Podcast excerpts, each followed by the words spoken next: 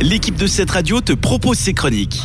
Comme chaque semaine, on fait le point sur un classique du cinéma. C'est l'occasion de découvrir un film ou d'en reparler. Alors qu'est récemment sorti le film Sage chapitre 2, c'est une autre adaptation d'un classique de Stephen King que je vous invite à découvrir ou revoir cette semaine. C'est La ligne verte. Avec Tom Hanks. Je n'imagine pas que Dieu ait pu placer un tel pouvoir dans les mains d'un tueur d'enfants. Le plus grand de tous les miracles. Tu veux que je te sorte d'ici, que je t'aide à t'enfuir, que je te laisse toute ta chance. Pourquoi faire une folie pareille? C'est le don de l'amitié. Le jour de mon jugement, quand je me présenterai devant Dieu, qu'est-ce que je pourrais lui dire? La ligne verte.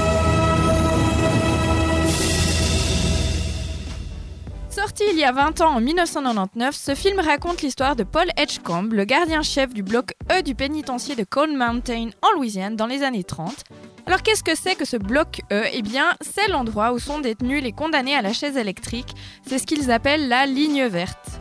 Un jour arrive un nouveau condamné à mort, c'est un certain John Coffey, condamné pour le viol et le meurtre de deux petites filles.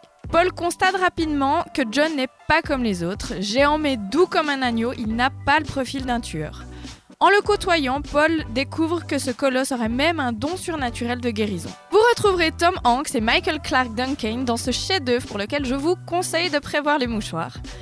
Salué par la critique, La Ligne Verte a également été nominée dans 4 catégories aux Oscars en 2000, dont pour le très convoité titre de meilleur film.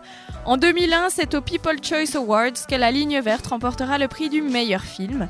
Michael Clark Duncan sera lui nominé aux Golden Globes en 2000 pour le prix du meilleur acteur dans un second rôle, titre qu'il remportera aux Critic Choice Awards la même année. Pas de nomination ou de récompense pour Tom Hanks, qui reste pourtant excellent dans ce rôle de gardien de prison. Donc si vous ne l'avez pas vu, je vous recommande mon classique du cinéma de cette semaine, c'est La Ligne Verte avec Tom Hanks, et c'est disponible sur Netflix. C'était une des chroniques de cette radio. Retrouve-la ainsi que bien d'autres en podcast sur notre site, cette radio.ch.